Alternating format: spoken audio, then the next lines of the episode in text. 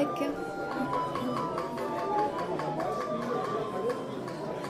Épisode 9 Bonjour et bienvenue dans Bon Bec, le podcast dédié à la flûte à bec et à son univers. Je suis Claire Sécordel. Flûtiste un peu, flutophile beaucoup, je suis avant tout et passionnément facteur de flûte à bec.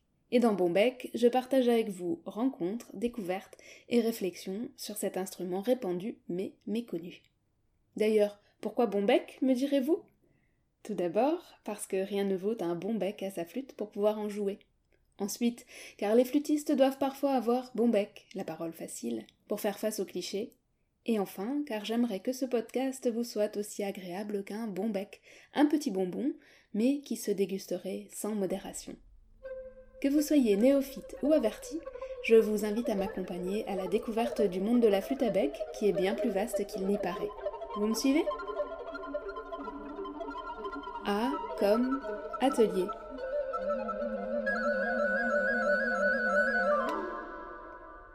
Il y a quelques jours, je réfléchissais à cet épisode un matin au volant de ma voiture en partant travailler.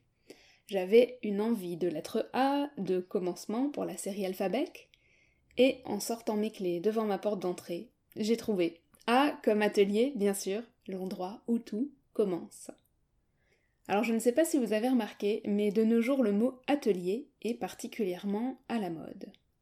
On ne compte plus les restaurants, les boulangeries, les cafés, les salons de coiffure ou d'esthétique, mais aussi les librairies et même les associations qui s'appellent atelier de ci, atelier de ça, atelier d'un tel, quand ce n'est pas atelier tout court.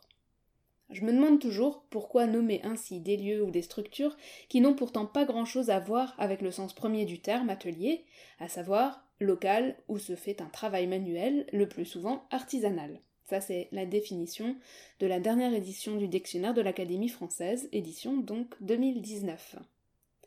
Alors certes, la restauration, la boulangerie, la coiffure ou l'esthétique, ce sont des métiers artisanaux, mais pour lesquels il existe quand même une autre terminologie, cuisine, fourni, salon, etc. Et quand on y vient pour dîner, pour acheter son pain ou pour rafraîchir sa coupe de cheveux, on est en contact qu'avec le produit fini ou la prestation de service, et on n'y voit pas l'ombre d'une casserole, d'un sac de farine ou d'un stock de produits cosmétiques. En fait, à l'heure du retour en grâce de l'artisanat, qui, rappelons-le, est la première entreprise de France, à l'heure de la revalorisation des filières techniques, à l'heure de la quête d'authenticité avec plein de guillemets, le faire, le geste est mis en avant. Et le geste se fait dans un endroit qui fascine depuis des siècles, un lieu où s'élaborent les œuvres, où l'on rentre dans l'intimité de la création. Bien sûr, c'est l'atelier.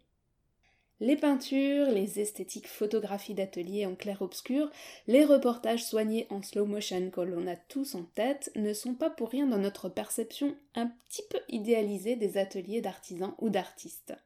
Ces ateliers font en quelque sorte partie de notre imaginaire collectif et nous permettent d'étancher notre soif de vrai et d'authentique.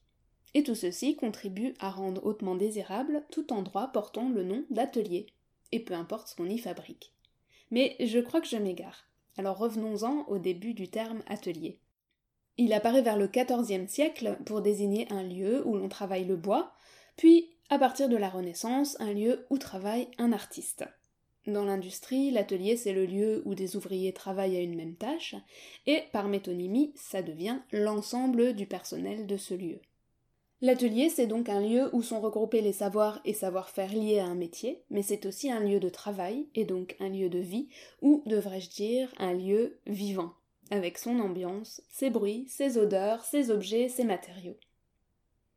Je pense que vous vous représentez plutôt bien un atelier de menuiserie, vous en avez peut-être même déjà vu, visité, un atelier de mécanique, ou encore un atelier de couture, voire même un atelier d'artiste peintre ou plasticien, mais pas forcément un atelier de facteur de flûte à bec.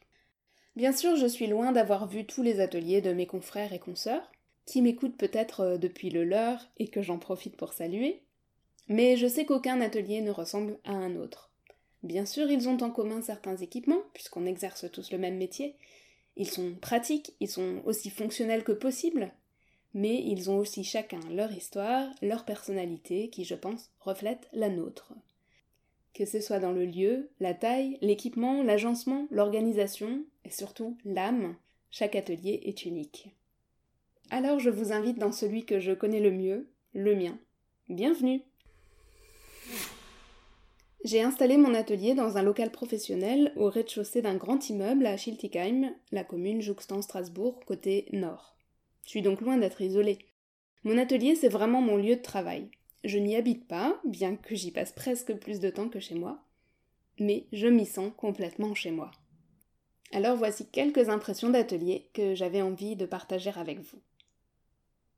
Tout d'abord, et ça ne rate quasiment jamais, quand quelqu'un entre dans mon atelier, ses premiers mots sont Ça sent bon.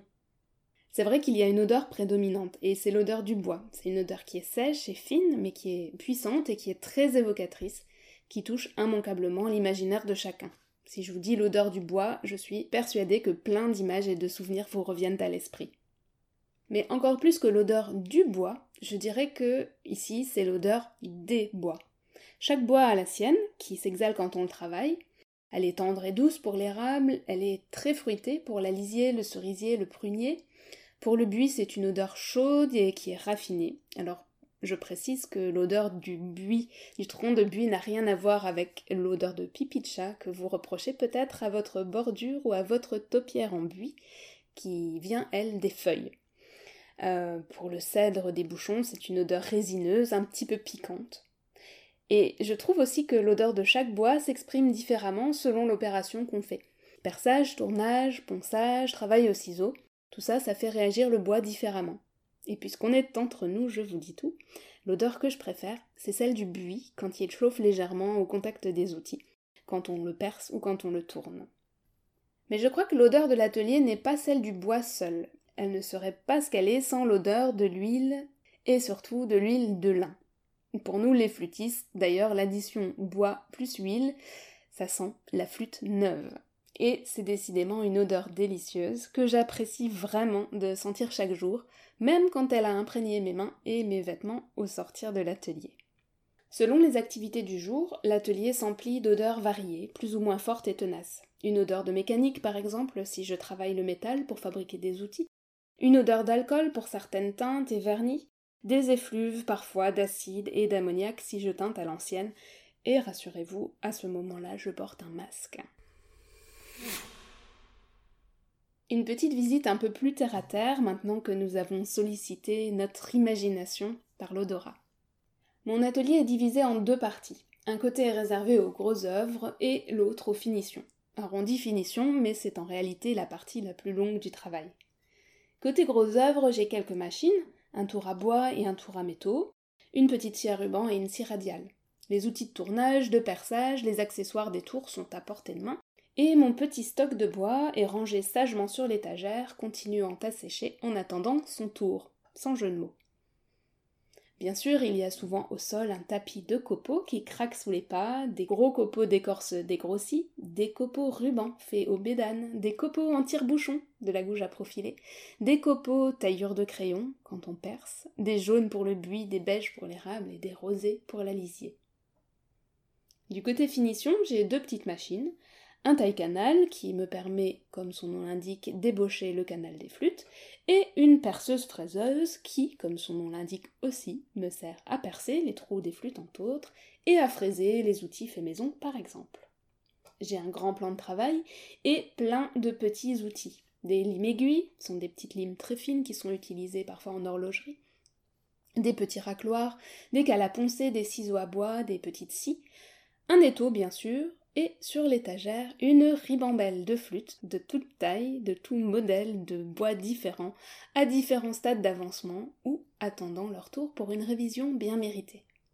Et encore un coin important de l'atelier, le coin huilage, où absolument toutes les flûtes passent un moment, plus ou moins long selon leurs besoins.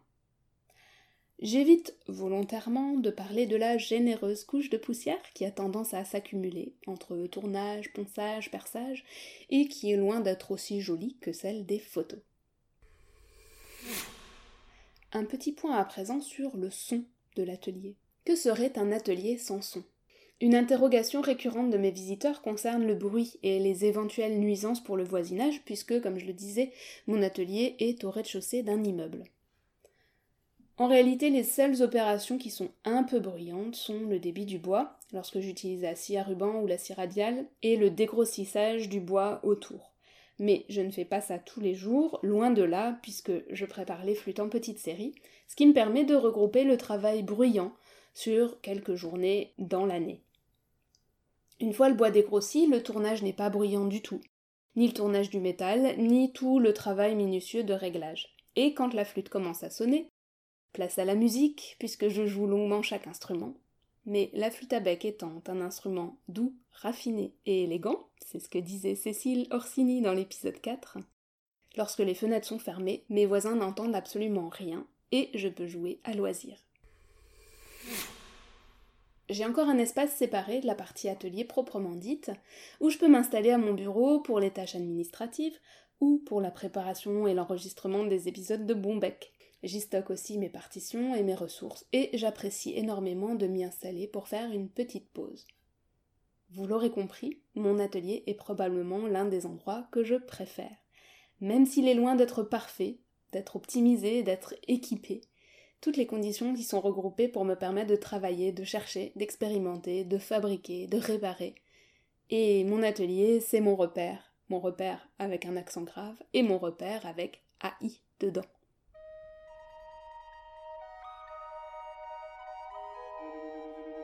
Voilà, j'espère que vous aurez aimé cette visite improvisée et en audio description, et qu'elle vous aura fait un peu rêver, car même si je me moquais gentiment en introduction des images composées et travaillées que nous avons tous à l'esprit, même si j'ai à cœur de le démystifier, un atelier, ça reste un lieu un peu magique et poétique, parce qu'on y fabrique des objets, parce qu'on y crée. Mais j'espère que vous avez senti aussi que c'est un lieu accessible, compréhensible, palpable, vivant, et que cela vous aura donné envie de pousser les portes des ateliers que vous rencontrerez, si vous en avez l'occasion. Vous pouvez écouter Bombec sur vos applications de podcast, sur la chaîne YouTube ou sur le site pluriel.fr et vous retrouverez dans les notes de l'épisode quelques liens vers des ressources supplémentaires. Abonnez-vous si vous le souhaitez, laissez-moi une note et ou un petit commentaire, cela permet à d'autres auditeurs de découvrir Bombec et cela m'encourage énormément. Pour me contacter, me faire part de vos remarques, de vos suggestions ou de vos idées qui sont toujours les bienvenues, vous me trouverez sur les réseaux sociaux Facebook et Instagram sous l'identifiant Bombec Podcast. Vous pouvez aussi m'écrire par le formulaire de contact du site ou à l'adresse podcast.bombec.fr. Enfin, si vous souhaitez recevoir un petit mail de présentation pour chaque nouvel épisode, inscrivez-vous à la newsletter en bas de page du site www.bombec.fr. Vous retrouverez cet épisode sous la lettre A dans la catégorie Alphabec, l'abécédaire des mots-clés du vocabulaire de la flûte à bec et je vous donne rendez-vous au prochain épisode pour découvrir qui a bon bec. Je vous remercie pour votre écoute et je vous dis à très vite